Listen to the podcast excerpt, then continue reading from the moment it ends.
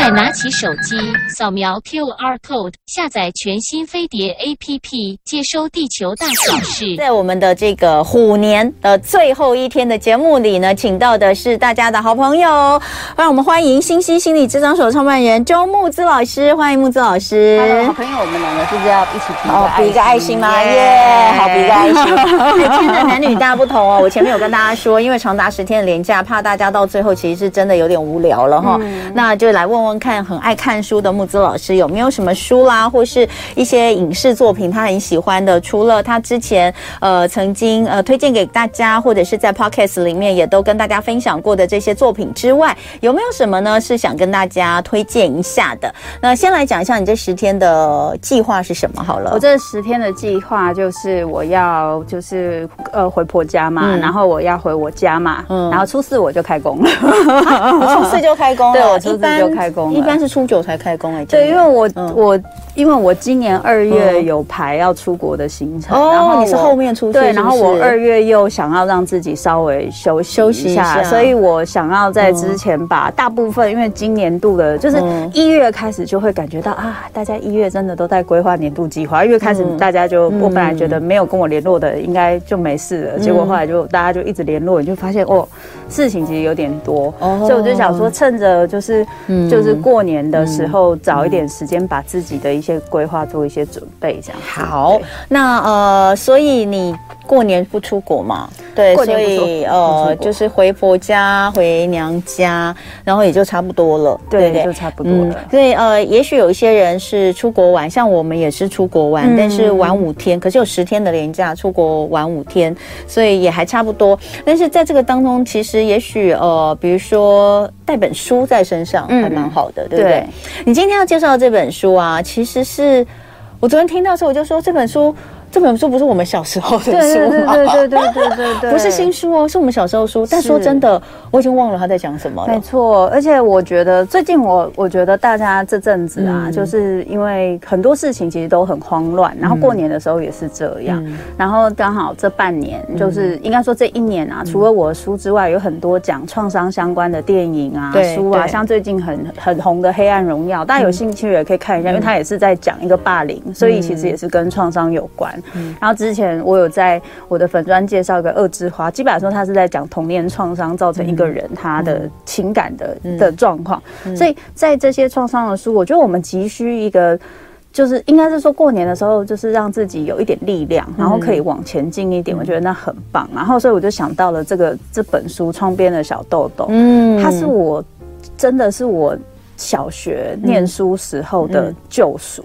哦，真的是救赎，有这么神圣的地位？对，对我来说啦，嗯、对我来说，我不知道，因为我我今天我今天就有分享说我要分享这本书，然后我有分享一下就是之前写的心得，然后我就看到我下面很多人留言，就说哦，这个是他童年的回忆，他很喜欢等等等，然后也会有些人在他的呃一些部落格啊粉砖分享这本书的时候，会讲到说，哎，他现在用这本书在跟他的小孩做就是亲子教育的时候，他就觉得好有帮助，因为这本书有好像也有出绘本，嗯。然后我我觉得对我来说这本书它有这么神圣的地位，是因为我觉得小学的时候，我那个年代的小学应该是就我们这个年代的小学是还是比较硬的，就是很多规矩，老师是比较传统。对。然后我小时候可能就是那种可能会疑似可能会被抓去鉴定，有一点点 ADHD 的倾向，就是话很多。嗯。然后写这本书《窗边的小豆豆》的作者黑柳彻子，他小时候也是一个话非常多的小孩，就很爱问问题。嗯。这是真的十万个为什么，一天就可以问十万个那一种。嗯，然后所以他后来就被他的原本的学校给退学了，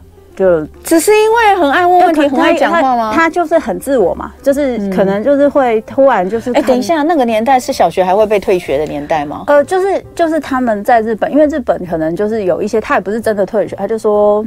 你家的小孩，对对，因为日本人很重视，就是劝导劝导转学了，对，劝导转学，对对对。然后所以所以他那个时候妈妈面对自己的小孩，就是也有点苦恼。可是我真的很喜欢第一件事情，我觉得这个妈妈就已经很厉害。嗯，她是她是跟小孩说，听说有一间学校很不错，我们去看看。所以她没有跟小孩说她被。劝导转学的事情。嗯，这小孩都不知道这件事，嗯、然后他妈妈也没有说。一般我们如果是在台湾的学校，你发生这种事情，父母会怎么样？嗯、像我之前就是在小学的时候遇到，就是老师说我问题太多了，什么我考试拿一百分，笑得很开心，我妈妈就会开始教我做人做事的道理嘛。那你下次就要露出那种很适合去探病的表情。就是当你当你去领奖，或是你考第一名的时候，要露出就是露出那种很有点就是有点抱歉、有点哀伤的表情，就是去像去探病的表情。真的，那时候我妈就是一直训练我，然后就说你不要。然后可是我露出这个表情之后，就因为有些人可能有听过我这个例子，就是我露出这个表情之后，又被老师说看起来太。太得意了，因为好像这没什么，好像我得到这个这没什么。他想说人生好难呢。对，所以我那时候那么小，我就知道一件事情，就是大人的话不可信。基本上说，他们就是以他们方便去做任何解释。所以那时候我妈妈为了要让我融入团体，她会一直教我我。他不会跟我说我做的是错的，但是他会一直教我说，你要怎么做，你比较不会被找麻烦或是被讨厌。嗯，可是那那本书《窗边的小豆豆》里面的妈妈不是这样做，她是努力去找一个可以接受她小孩的这个学员。这在日本来说更是那个年代更是难得的，因为这件事情其实很很不容易。很多因为那是什么时候啊？时代时代背景讲一下，应该是因为我记得我看我看，而且我。有点忘记，因为我记得像现在黑柳彻子，他应该就是八九十还九十几岁，还是对对，他其实年纪蛮大的，所以那个时候是那是那是好久以前，真的是好久以前，应该是对二战的的，就是还没开始打仗前吧，可能是我有点不太确定，嗯，因为他们最后那个学员结束这一本书，最后是结束在有有那个烧一弹还是什么。把他们的，因为你看，如果是九十几岁的话，像我们家我先生的外婆就是九十几岁，嗯，他是他是他在台湾是受日本教育的，所以就是真的是很早很早的时候，就是很严格，嗯，对，可以想象一下那个时代啦。然后黑柳彻子，因为他小时候是，就他后来去去这个。那个巴士学员的时候，就是真的把他个人的这个特色就是保存得很好，嗯、因为他后来是日本非常有名的一个主持人，嗯、然后非常会讲话，嗯、然后包含他后来还做亲善大使，就他做很多很多事情，然后是一个心胸很开阔，然后很很就是很自在、很坦、很你跟他相处会很舒服的感觉的这样一个人。那我那时候看这本书里面那个妈妈的处理，跟他后来去。的那个巴士学院的时候，我就想说：天哪，怎么有这么幸福的事情？嗯，有一个学校，它可以让你自己决定你那一天要念什么书，嗯，然后它可以决让你决定那一天要上什么课，嗯，然后老师会告诉你什么事情该做或不该做，不是用骂的，是用懂你的方式去讲的，嗯，然后我就觉得天哪，这简直就跟天堂一样。所以那个时候的我在看这本书的时候，我就觉得。就安慰自己说：“好，这不是我的问题。我现在只是待在一个不是很适合我的环境，嗯，然后是因为这个环境可能不能很理解跟接受我的状况。但是的确，我也在这个过程中有，就是把自己放进一个框框里，就是好吧，我只能扮演另外一个角色，就是你们希望我演出的角色。所以我后来就去什么演讲比赛、作文比赛，然后在学校的时间就变少。可是这其实是一个蛮。”就是我内心其实就还是，因为对于一个小孩来说，这个状况它是会分裂的。嗯、就是我的我在念书的时候的状况就变成，嗯、对你们讨厌我上课爱问问题、爱讲话、表达意见这块，可是你们好需要我拿这个能力出去比赛，嗯，然后都是我。可是如果去比赛，它就是好的；在学校就是不好的。那好像又对你们有用，嗯，我才是好的。这个这个东西让我其实很小就。建立起对于权威跟对于大人的不信任，我后来慢慢才发现这件事。嗯，窗边的小豆豆，有没有人小的时候有看过这本书？我我有啦，但我真的忘记了，我真的忘记那个内容。然后再读一次。你讲，你说有绘本，我知道，因为、嗯、呃，我有看过窗边小豆豆的绘本。那我我在在木子刚开始就是跟大家说了一下这本书对他自己就在他的人生当中为什么会对这本书有这么深的印象。之后，我觉得我还是跟大家科普一下这本。书有多了不起哦！他真的是真的是蛮厉害的。他是日本出版史上畅销书第一名，第一名哈。呃，一九八一年出版。一九八一年，一九八一年，我们那是那那是我几岁的年？那是我我刚出生那一年。一九八一年，对呀、我刚出生、欸，那我也是才，我也是才没几岁，六岁啊，对啊，六岁七岁，对，很小。好，一九八一年出版之后，销售超过千万册，翻译成三十五国语言，连续八年登上中国畅销书榜，畅销七百万册哦，收入小学生语文课文。嗯，我们好像没有哈，好像没有。这个是中国讲中国的小学生语文课文里面有这个收录。这个窗边的小豆豆，哦、那里面的巴士学员，这个巴士的巴士，呃，不是，是不是那个路上跑来跑去的巴士？哎，巴士量表巴士是不是就这两个字啊？嗯，巴士学员，他为什么叫巴士学员？害我一直想到巴士量表，巴士学员，这个士是姓氏的士哦，嗯、巴士学员。这个呢是父母最向往的教育理想国，其实也是小朋友最想去的天堂，就跟刚刚木子说的一样。呃，作者黑柳彻子女士是第一位担任联合国儿童亲善大使的亚洲人士，长期致力关怀全球弱势孩童。而这本书是作者向他的小学校长小林先生致敬，感念他崇高的人道思想和先进的教育理念。讲完这些，我都要哭了，超了不起！那个校长真的超级了不起，真的。对，因为我我印象中就是这本这本书，他一开始就是、嗯、就是豆豆妈妈带小豆豆去学校，嗯嗯、然后校长的第一件事情就说，就是因为他那个是电车教室嘛，所以小豆豆就一直说哦，我好想住念这个学校。妈妈就说等一下，我们要先跟校长。见面才能决定，嗯、就是现在还不一定。嗯、然后校长就说：“你先回去，嗯、我想跟这个小孩聊一聊。”哦，叫妈妈先，妈妈对对对。然后妈妈就走，小孩就，然后他就跟小豆豆说：“你想说什么都可以，你尽量说。”嗯。然后小豆豆就一直讲一直讲，然后就讲了四个小时。然后讲到小豆豆突然觉得啊。我好像没有东西可以说了，嗯，然后就停了，嗯，然后他讲完四个，他后来就才知道说，其实就过了四个小时，然后校长就跟我跟他说，你成为我们学校的学生了，嗯，然后我觉得那个那个那个状况是。如果以小豆豆这个人来说，他是从小没有好好的被倾听，可能他爸爸妈妈有努力在做这件事，可是他对于出去外面一个新的环境，他有很多的感觉，但是没有被倾听，这是被做到了。我想对他是很重要的。所以呃，小豆豆就是黑有车子女士自己，对，他真的可以连讲四个小时。对啊，哎。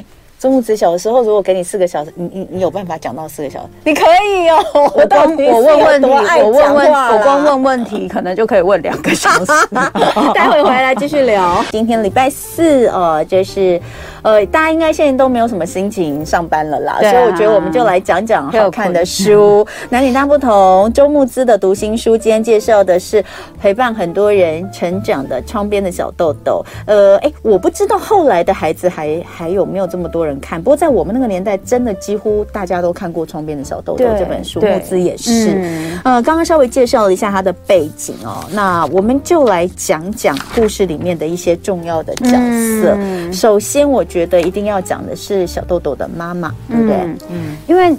这个小豆豆，他一开始的那个状况啊，就是他其实真的是比较不能说自我，他不是故意的，但是他真的不是那种会有发现旁边的人怎么了，他就是一直就是会在自己的世界，他想讲就讲，他想看什么东西就看，然后就是以现在来说，说不定不小心会被判成 ADHD 或是雅思的那种状况，然后可是呃，因为。对于日本来日本人来说，不懂得读空气这件事情，其实是蛮严重的。不懂不懂读空气，他们有一个词叫阅读空气，就是你要知道人家在做什么，什么时候适合做什么事情。其实就是。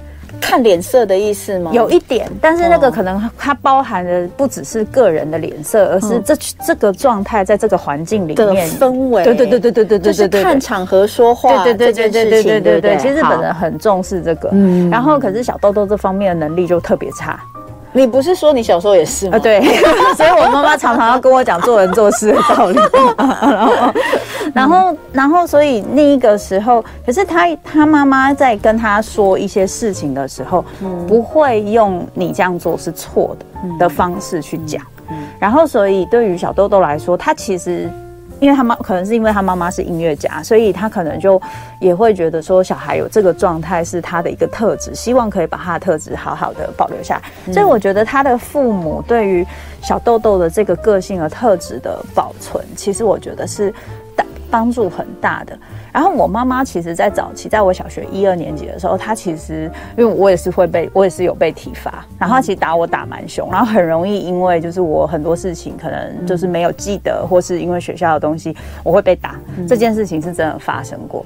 直到我小学三年级的时候，就是去上一个美语补习班，然后那个美语补习班的老师是一个从国外很有名的大学回来的老师，然后呢。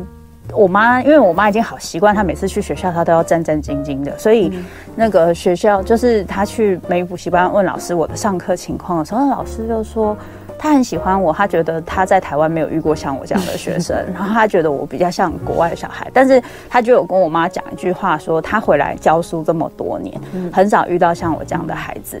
所以他希望我妈可以帮我保留我很棒的地方。他说，因为台湾的教育环境其实不太能接受我这样的。真的好时候，真的，老师真救了你耶！真的，我从此之后我就很对他日子好过一些。我跟你讲，真的，因为通常都是 都是那个都是妈妈都是因为因为其实妈妈也很难，你知道吗？因为老师一天到晚来跟妈妈告状，那妈妈告妈妈当然会觉得说，我希望孩子在学校。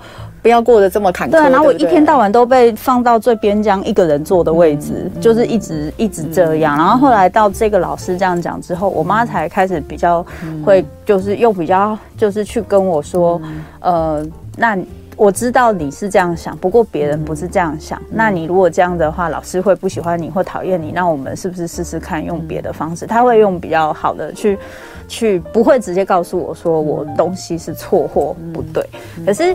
我觉得像在书里面，他妈妈直接就是因为对于一般的父母来说，虽然就是我们都说他的那个学员是很理想，可是对于一般的父母来说，什么你去学校自己选自己要念的书，这这好吗？就是我觉得，我觉得我儿子一定会觉得那是天堂。对啊，真的是天堂啊！我儿子每天修，我每儿子每天都。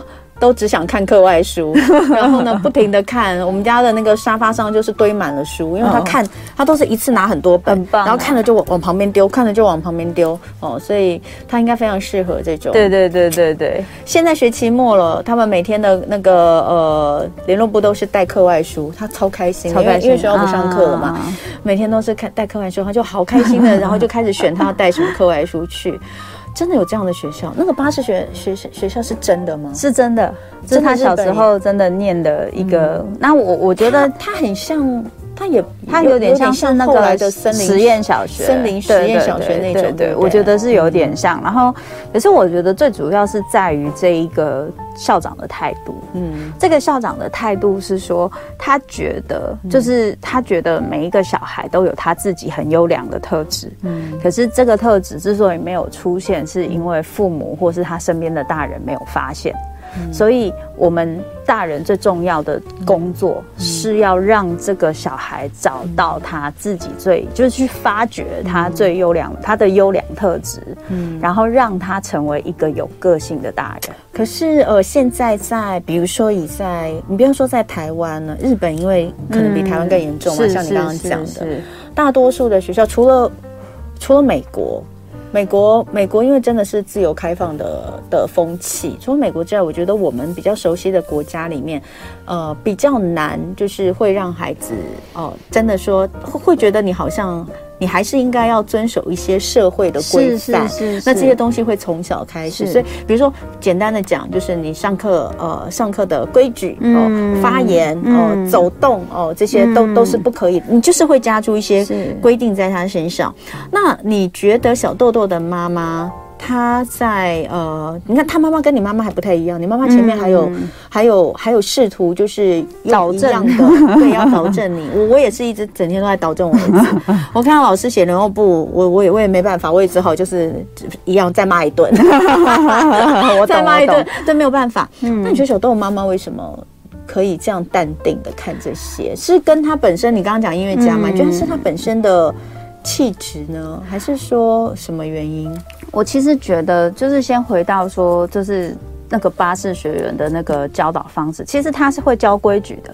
只是他的规矩的教法跟我们一般传统的教法不一样。我们一般的传统就是你这样不行，你就是要怎样，就是我直接告诉你，我不会告诉你为什么。嗯，可是巴士学员是我会告诉你为什么。因为我们如果今天你在念书的时候，因为他们的上课方式是你可以，就是他也不是都看课外书，他就是你今天有多少科目，你要先从哪一科开始念都可以。对。然后呢，你是自修，念了不会再去问老师。然后所以你去问老师的时候，你在走在那个走走道上的时候，你要安静。哦。因为你因为因为如果你自己也这样走，就是你在念书的时候，同学走很快撞到你，你会不舒服吧？所以他从从小就在训练小孩同理心，他会告诉你为什么做这件事情很重要。因为如果你做别人这个事情，你是那个人，你会被影响。所以他是多花了，就比较像是现在的教育方式，就是我们希望可以去聆听小孩，然后再去告诉小孩这件事情为什么重要。可是不是不。讲规矩，嗯，讲规矩这件事情是很重要，因为对于小孩来说，他要怎么去训练社会化的能力，这是非常重要。只是训练这个能力是怎么训练的，他有很多方法，嗯嗯。然后这是一个，那通常小孩是这样，你愿意理解他，嗯，他就会愿意跟你一起合作去工作。其实不要说小孩，大人也是这样，你愿意理解他，他就愿意跟你合作，一起去做，因为总是可以让自己能够更融入这个社会，这对他们并不会没有好处。然后。这是这是一个，另外一个部分是，我觉得这个妈妈她会愿意做这件事情，我觉得很有一个很大的原因是她愿意花时间去了解自己的小孩，嗯，就是。因为我自己觉得，我妈妈在那个时候，她有一件很辛苦的事情。因为其实我也算是有一点特别的小孩，嗯，然后可是她那时候是一个人带我，所以她很辛苦，然后她也一边工作，所以她其实没有太多时间可以去就是了解我到底发生什么事。这是一个很诚实的事情。然后小豆豆的妈妈，一个是可能是她自己说不定，她自己小时候说不定也是特殊的，我不知道。然后第二个是，我觉得她有时间。可以好好的去认识小豆豆，不是故意的，他也不是不好，嗯、是他真的是一个特别的小孩，对，所以他愿意多了解，跟他愿意身为一个妈妈，他愿意多帮助他的小孩，可以有一些让他的特质有成长的空间。我觉得是这个理解，嗯，就是帮助他可以。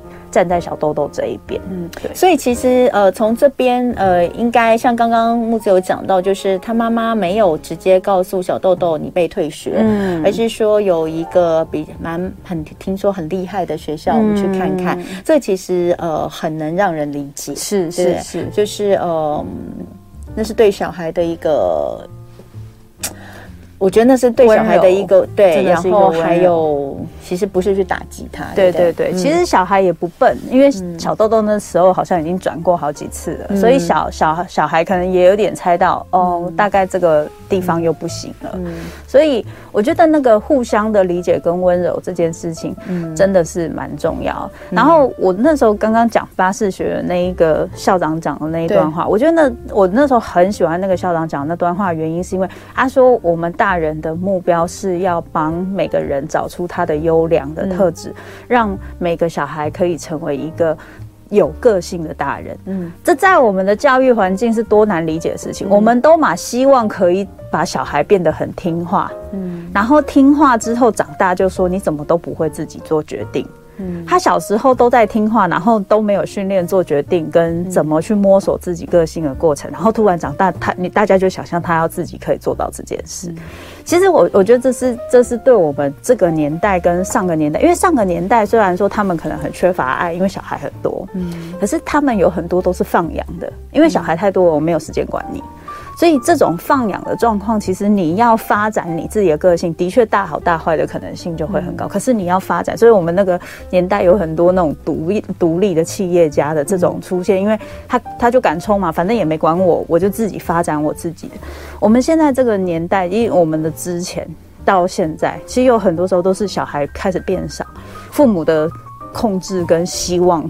期望变高，所以小孩听话这件事情就变成一件很重要的事。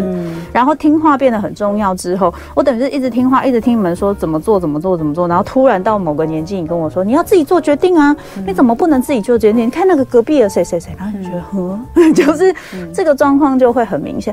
所以我听到这个校长他讲的是，不是说要。要要成为一个成功的大人，或者是什么听话的小孩，而是他要帮这些小孩成为一个有个性的，嗯、就是有个性。我忘记他是讲有个性的小孩，还是有个性的大人。我就觉得哇塞，这个有个性，嗯，可以有这样子的教育理念，其实非常了不起，因为代表他想要保留的是每一个人自己独有的，嗯，那个特质。然后我留下这个独有的东西，长大的那个没价值感才会变低。因为当我今天可以保有我的特质，我曾经经验过，我的环境是接纳这样的我的，嗯，我才不用到就是小到长大之后，觉得我总是要当另外一个人，别人才会接受我。嗯，这是同一套东西嘛。嗯，好，所以呃，确实是，嗯，应该要这样想，就是现在你可能会觉得这样子的理念，或是有在做这样子的教学的地方，其实是有的。现在确实是有的，嗯、但是在那个年代真的蛮不容易的。嗯即便是在现在，这也是极少数，也是极少数哦。真的。那呃，等一下回来，我们刚刚说要看看这里面的几个角色。我觉得，当然另外一个角色就是，其实刚木子已经讲很多。这个校长是校长，校长在里面有一些话是蛮经典的。嗯。哦，等一下回来，我们再来继续聊聊巴士学院的校长小林先生。嗯。我们今天礼拜四的男女大不同，周木子的读心书，我们来聊窗边的小豆豆。哦，大家刚刚听到了这些之后，有没有都心向往？呃，有看过《窗边小》，我们好多朋友都说小的时候最喜欢的书就是《窗边小豆豆》。那甚至有朋友说，《窗边小秀小豆豆》是他读的第一本书，嗯、从此之后就开启了他爱上阅读哦。嗯、那呃，这里面就是一个呃，真的是非常非常非常呃令人向往的一个环境，可是。可是是所有的人都适合在这边吗？这其实又是另外一个问题。我们就先回来看看这个校长哦，小林先生。小林先生，呃，有有有实际上去了解这个为什么他可以有这样子的一个，在那个年代就有这样的一个想法，然后去创办这样的一个学校。好问题，因为我没有去查这个，嗯、因为真的 真的我倒蛮有蛮有兴趣他的，而且嗯，而且他日本人呢，对，而且他们是我在猜，应该他应该是有在国外受教育吧，嗯、我在猜。然后就是他们一家，像他们会有很多很有趣的东西，比如说他要让你就是吃东西营养很充足啊，嗯、他们就会说，就是用小孩子会记得说你要吃山的东西跟海的东西，然后、哦、然后所以便当里面就是要有山要有山的东西跟海的东西，嗯、然后。然后，如果你没带山的东西跟海的东西也没关系，就是校长先生跟他太太会，就是把你缺的东西，就是他们会煮两锅，然后会把你缺的东西夹给你，这样子。怎么那么可爱？对，所以就是那个感觉，真的是会觉得说你是被关爱，就是就是校长他们是把这些孩子当成自己的孩子在关爱，所以那个中间他们之间的没有比较。其实我我自己一直觉得小学。小学的成长过程，它就是一个小型社会。嗯，这个小型社会最苦的地方，就是那些大人的事情，其实我们小学一直在经历。比如说，你要互相比较啊，嗯、你要变得更好啊，你要更厉害啊。嗯、我觉得这个学员里面，它有很多东西讲起来，你可以说是一些教育的花招，好像也没有什么了不起。可是我觉得最了不起的是，里面没有比较。嗯，就是对于这个校长，他跟任何的小孩互动，他都是一视同仁。所谓一视同仁，是他都可以看出你有很好的地方，所以他不会去让你感觉到差别待遇，或是他对谁比较好，比较喜欢谁。他可能每个人他都可以看出好的地方，所以他们觉得每个人他都很喜欢。嗯，这种可以一直无无条件、无条件的爱的这个部分，我觉得是应该是。无条件、没有比较、平等的这种很温暖的，那个不是很多人会投身宗教的原因嘛？就是神会无条件、公平的爱着世人的那个感觉。你去拜拜，你要是诚心保，不会他就会就会怎么，就不会有人去比较说，为什么你这一次去跟神那个保佑的事情你有中，我的没中，就是我们对神的期待就是这样。他在。他在扮演，之所以说不是说他扮演一个神，而是他在扮演这个我们内心最渴望的，可以不管我怎么样，不管我长什么样子，嗯，他都会爱着我，嗯，他都会关心我，他都很在意我，我不用努力要去跟谁比比拼。我觉得这是最让人向往的部分。嗯，他在里面有一些呃，有一些话令人很感动。你也写了，比如说他有对小豆豆说：“你真是个好孩子。”嗯，这个的呃，在当时书里面的一个故事的背景是怎么样？我我印象很深刻是那一个，嗯、因为因为我我我今天早上把那一本书找出来，我不知道给他压到哪里去。总之就是那个小豆豆，他就是对什么东西都很好奇嘛。那他们那个时候会有一些就是是呃装粪便的东西，就是不是像现在是有很好的污水系统。然后小豆豆就很好奇那个盖子盖的是什么，然后他打开然后跳进去，然后就呃。嗯，那就是就是就发生一些事情，孩子就是怎么样，然后校长经过的时候就跟他说，你要把它恢复原状，就是他会就是就是他好忘记他是有跳进去还是没跳进去，他只是把它弄得乱七八糟。校长就是淡淡的跟他说一句，要记得恢复原状哦，所以他自己就想办法恢复，然后就把东西都弄好了，然后就尽量的把它。恢复他认为的原状，嗯，然后总之他不管做出什么事情，校长都说你就是个好孩子。然后我觉得这个东西是讨论到很多，因为现在的父母几乎不是很有那个很有那个力气跟机会，是就是大部分都是把你臭骂一顿，然后帮你收拾善后。这个也是我自己觉得，我觉得很多父母很辛苦的地方，就是说。很多人就说：“那你都说要怎么样，不要骂小孩。可是我就是很生气啊！当然，因为当这件事情是你要负责，你一定会很生气。那这校长为什么不生气？因为你自己弄啊，就是不管你把大便弄成什么样子，总之你自己收拾。嗯，然后你收拾，如果你真的不会，我再来教你。就是那个你要自己自己做的事情，要自己负责，自己处理，然后让他去理解。下一次他做什么事情是的时候，他可能要想一下。然后或者是像小豆豆就学会下次要跳。”什么东西之前要先想一下，嗯之类的，或是他妈妈也会提醒他说，所以你下次要做什么事情之前，你要先想一下，嗯，那他就会从这个血淋淋的例子之中就学会。当然，有些人就会说，可是如果发生什么事情怎么办？就说我想危险，对对对对对对，这但是我觉得的确这个是要留意的。可是我的意思是，可能不是每件事情都一定会有危险。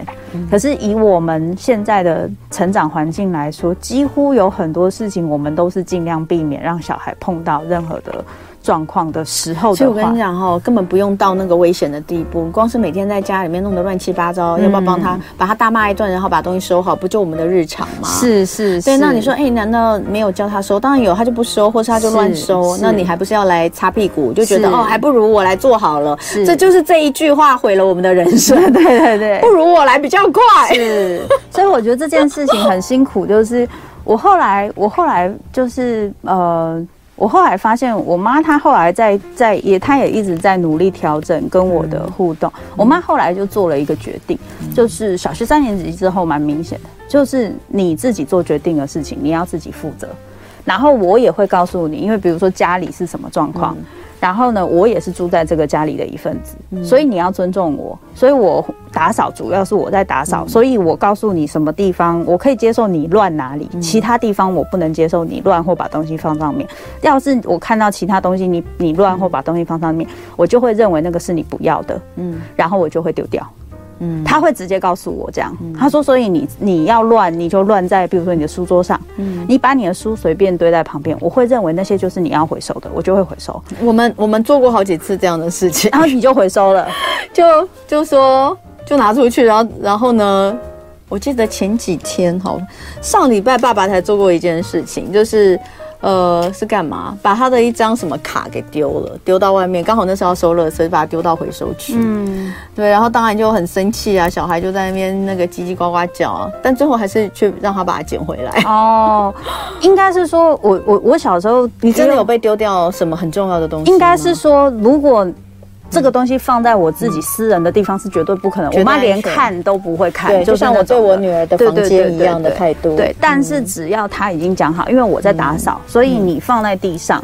在地上的东西，我都会当做这个是不要的。然后我妈真丢过一次，嗯，然后我就觉得她玩真的，嗯，她没有在开玩笑。嗯，我那时候因为我小时候也是皮皮，想说我我堆那么多，我看她会不会整，她就就不见了，她就哪就会就消失了，没再也找不回来了。那 那妈妈那妈妈也要够，妈妈也要够够很够坚决，因为我们看到那个都会觉得那是我的钱，对对对对对，我就会舍不得丢。然后我是说，那我那个书怎么怎么，然后我妈就说，所以你这阵子可能只能去图书馆看书了。我妈就会这样讲，然后我就，然后我妈说，因为我也会很舍不得啊，那个书我也花了很多钱，对啊，所以所以这阵子，所以这阵子我可能也没办法让你买书，所以你可能就是我带你出去逛街的时候，你去书店看一看，然后或者是你去图书馆借，嗯。我可能没有办法，这阵子我没有办法让你买书，然后我就觉得他蛮真的，然后对这个这个有时候还蛮难，我我因为我每次真的我每次看到我就会想，好，比如说一整套的书。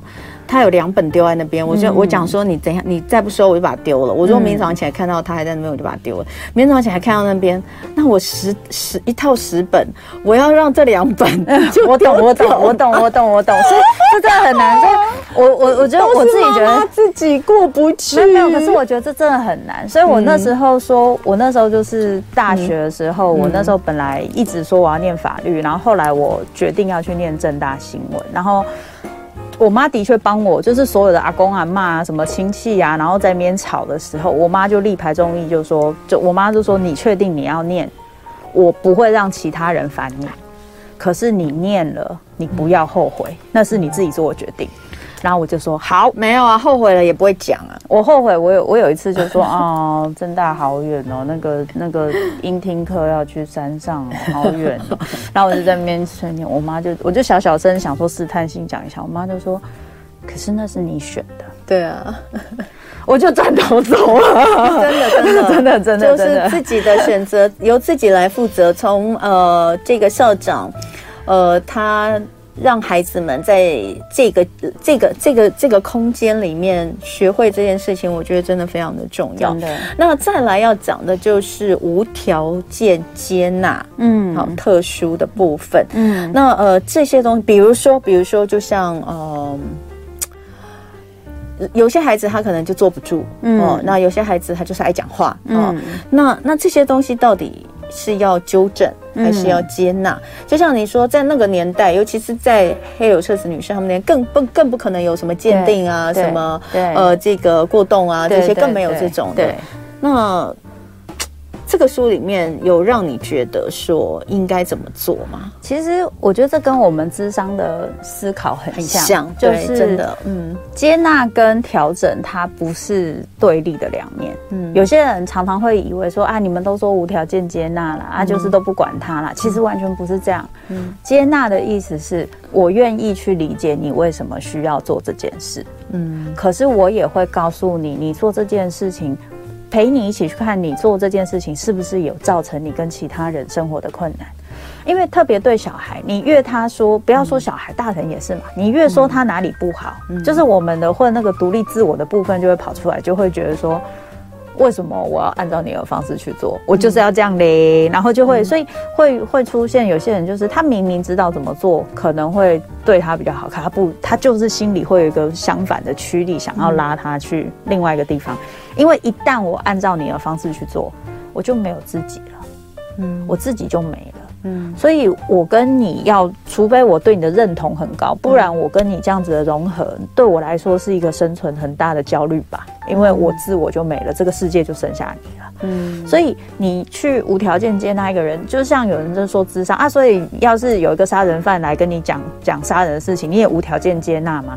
这不是这样子说的，是你在他说他的痛苦、挣扎、困难的时候，我们理解他有这些情绪。这些情绪跟这个状态是事实，因为他不会是因为你否定，或是你告诉他不能有这些东西，他就不存在，不可能。嗯，所以你理解他有这个状态，嗯，可是你告诉他还是有其他的方式可以解决这个问题，还是有其他的方法可以这么处理。嗯，比如说，当今天就比如说像我，我以前有遇过一个状况，是有小小小小朋友，他可能情绪的处理没有很好，然后他可能会就是呃反应很大。很久以前遇到的，然后反应很大。那这个时候，老师们去告诉他说：“你不可以这样，你这样子不行。”然后骂他都没有用。啊，因为他就是有这个状况困难。我后来就跟他说：“这样子好不好？你以后只要一觉得你的情绪，第一个你要先知道你的情绪快要上来了。嗯，你觉得你就是就是情绪快要上来的时候，你要先知道这件事情。”然后你要先发现，嗯，那你发现之后，你先直接不管你上课什么时候，任何状况，你就先冲出来找老师，就来就来找我，嗯。然后他那个时候就就觉得说，可是我这样冲出来，老师们不会觉得我很奇怪或什么吗？嗯嗯嗯。我说，第一，我们就先去跟老师打个招呼，我会陪你去跟老师打个招呼，知道这件事情。嗯。我说，第二，你你上课的时候很情绪整个很高亢，然后摔书，然后。捶桌子、捶墙壁，跟你只是跑出来，你觉得哪一个比较严重？嗯、我说跑出来可能比较不严重吧，嗯、所以我说我们先从比较不严重的开始做。嗯嗯，就是因为如果你再继续忍在那边，你就会做出很严重的事，然后你会不记得你做什么事情。所以我们先从就是比较不严重的开始做。嗯，然后后来他就真的先这样做，然后他就发现，哎、欸，他，所以我们做这件事情，其实目的就是让他可以知道他自己的情绪快上来了。但是我们不要一次叫他做很多事，你叫他情绪快上来了，就要自己处理，这这两阶段太难了。嗯，我让他先知道他情绪上来，然后他情绪上来，他有一个安全的港湾，他可以跟我谈。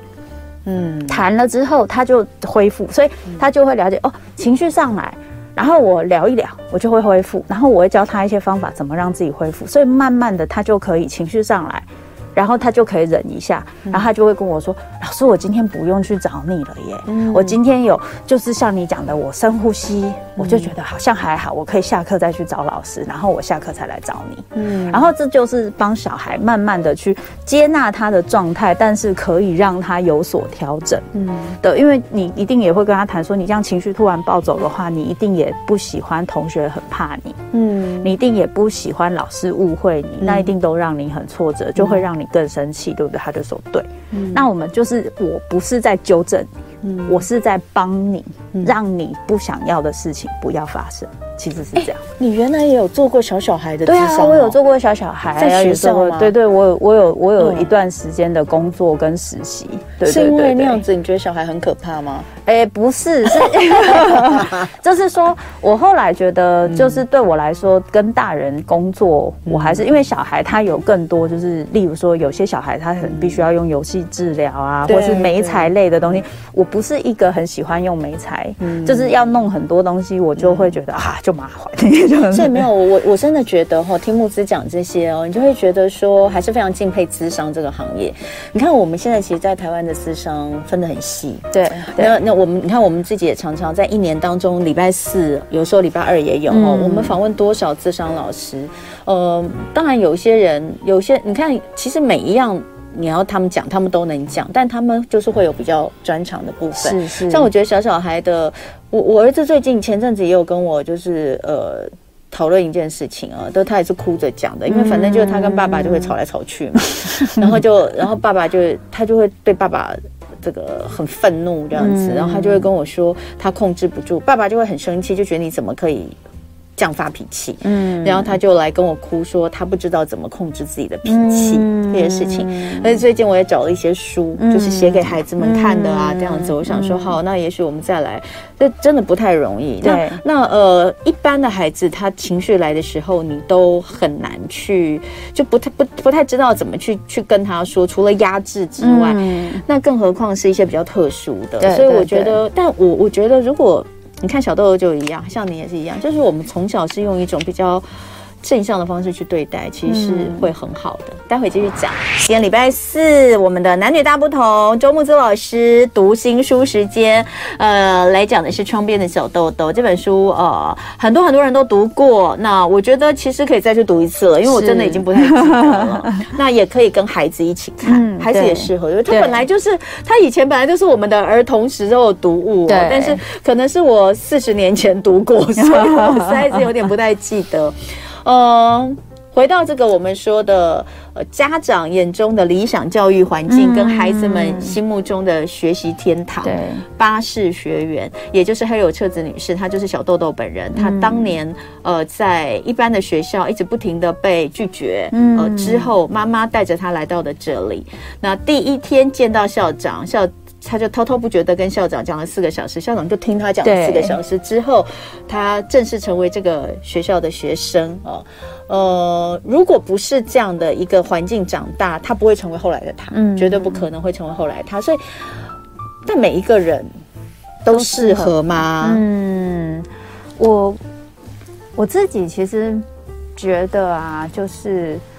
嗯，也必须诚实的说，不一定不，因为每个人有很多样子，所以不一定每一个人就是。我觉得这个适合这个东西，就要看你对适合的定义是什么。比如说，这一个地方，它可不可以帮每一个小孩养成安全感，嗯，跟接纳自己是有自我价值的，于是他的情绪会比较稳定。我认为是肯定的。我认为这件事情是肯定的，可是会不会让他成为有用的人跟成功的人呢？那我可就不能保证。嗯，也就是说，我觉得他可以为你的情绪稳定跟安全感的基础打很稳定的东西。然后，我觉得这个稳定的东西是你的护身符，在你日后的成长跟人际关关系中会有很多很多的帮助。嗯，可是如果说这么说起来，那。问题是，对于有些父母来说，他会觉得情绪这件事情可以事后再训练。他会认为什么东西叫做要有自我价值，什么叫安全感？你成为成功的人、有用的人、有钱的人，这样你就有安全感了。那来念这个地方，可能就不一定，因为如果他是一个非常鼓励你可以保有你自我的优良。你自我就是发掘你好的地方，然后去做你想做的事情，不是每一个人做的事情、想做的事情，或对他人生的志业，都是在这个社会赚大钱啊。嗯，所以我我觉得去怎么去发展自己，跟我一定会成功这件事情，的确，我我的成功跟别人跟这个主流社会成功的定义可能会有很大的不同，嗯，对不对？黑柳彻子女士她后来是读教育吗？他好像他有去读教育吗？嗯、有没有人帮我查一下？我印象中，因为，我们现在知道的大概都是他，嗯、呃，他成为呃，他做了很多热心公益的事情。我印象是他，嗯、他为了的确像教育啊、嗯、听障啊，然后很多东西，儿童啊，付出很多很多。但是他有没有真的去读教育？嗯、这个我就没有印象。嗯、对，好，所以呃，所以我们刚刚回过头来讲说，他适不适合所有的孩子跟家庭，嗯、真的是家长。我我我自己就会觉得，真的端看家长想要的是什么。嗯，就是说你你会不会担心这一样嘛？就是说回到呃，像像像台湾有很多森林小学或实验学校，嗯、那呃，我印象非常非常深，就是哎，我有跟你聊过吗？就是在台湾教改的第一年，嗯，台湾教改的第一年，那个时候天下，嗯，他们做了一个做了一个报道，嗯、就是他们就是做台湾的教改元年，嗯、然后那时候。他们找了几个孩子，当年都是十五岁。嗯、那教改元年十五岁，就是等于是他们是升，就是升高中。嗯、呃，最重要教改那个部分，就是比如说他升高中的时候开始有了实验学校，嗯、他们就找了几个孩子，呃，嗯、去拍他们，比如说进到实验学校，嗯、然后他又去读什么，或是读、嗯、读什么不一样的东西，嗯、然后呃。那时候，呃，做了一个有点像是纪录片一样的哈，嗯、那是教改元年，然后到前两年是就是满满，好像是满二十年，嗯，还是满满二十年，还是满满二十年吧，应该是满二十年。他们又去追找了当年的那些十五岁，哦、但他们在十年的时候有去有先去拍过一次，哦、所以十五岁的时候的十年就是二十五岁，也就是等于是。理论上是刚刚踏入社会，对。对，然后那个二十五岁的时候啊，呃的影片啊，因为我是在二十年的时候去看了他们的，嗯、我真的是泪流满面。嗯、因为呃二十五岁的时候，很多的孩子都，就其中有几个孩子其实是非常的。沮丧的，嗯，因为他们他们他们当初选择了这个，嗯、呃，有有一些是在父母的反对之下，嗯、他还是去，到父母最后尊重他们，嗯、就是父母建议说，告诉他说，你这样你会很辛苦，嗯，你的未来会很辛苦，可是他还是想去学，嗯，所以他在十他在过了十年之后的那个时候，他觉得自己，呃，一无是处，就是才二十五岁他就觉得自己一无是处的原因，是因为他的同学们好像就是高中、大学那样子有一个稳定的工作，可他那时候只能。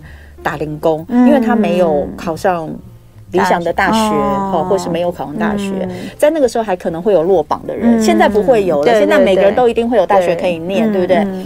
然后呢，呃，所以我就记得印象最深，我印象最深的是那个女孩子，那个女孩子，因为她在她在那个十五岁的影片当中说意气风发，嗯，他们那个时候就是在做分组报告，他们不像一般的考试，他们没有考试，分组报告，所有的成绩都是用分组报告的来做评断，可是后来当然就是进入到大学的这个管道，他就没有顺利的衔接上哦，然后就这样，然后他就说他，他就说他他觉得。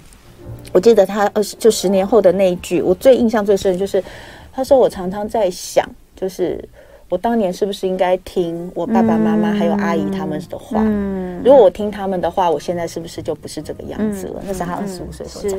你知道我我听我看到的时候，我就是一直掉眼泪，就好心疼。哎、嗯，可是啊，三十五岁就是二十年后的那个时候，他。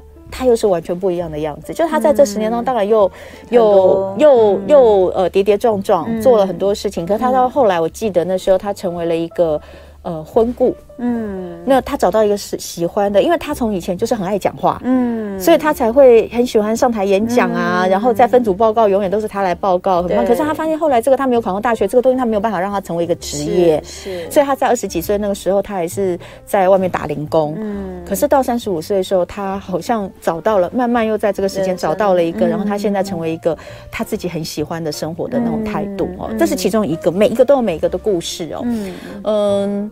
所以到最后的感觉就是说，其实路还是他自己走出来，可是他中间还是会有一些曲折。回过头来讲到父母要在这个当中扮演什么角色，多数父母都舍不得看他走那一段，你知道我的意思吗？我知道，我知道，我可以懂。其实我我自己觉得。我觉得这个这个东西真的很难，就是说，到底我们父母要给小孩的东西是什么？嗯，比如说小时候，我妈也是对我很多成绩要求很高嘛，嗯，然后，然后后来她开始训练我自己做决定。我的确很小，就是我刚刚说的那个经验之后，我就学会一件，就是我很小就知道，我妈我妈有一个很大的好处，就是。他不懂的事情，他不会装懂。就是有些有些家长，他可能不一定很熟你的东西，但是他会告，他会很坚持他的东西才是最对的。我妈不会，我妈她会说。你现在说这个东西我不会，嗯、所以你要说你要想说之后你要不要去做这个或想做什么，你一定要去问其他人，去问你的老师，问你找的资源。可我没有办法帮你。我妈在这方面就很干脆。那当然有些父母就说啊，你妈怎么这样？可是我觉得这反而让我自己就很小就知道说我要做很多事情的决定的时候，我得自己想办法。嗯，所以我我我做决定的能力不是一开始就会，我是一直一直努力做决定。但我妈有做到一件事情，我很感谢大家。在我过了青春期之后，我妈就学会一件事，嗯、就是我做什么决定，嗯，因为她已经这样讲了嘛，嗯，所以即使她真的千百个不愿意，嗯，她就会忍住不讲，嗯，我觉得最大的我最大的收获就是我那时候去念智商的时候，嗯、我妈真的好不，我觉得我妈那时候，因为那时候我们家里真的很辛苦，嗯，所以我妈那时候真的没有很想要我去念书、嗯、念智商，而且又换了一个跑道，嗯。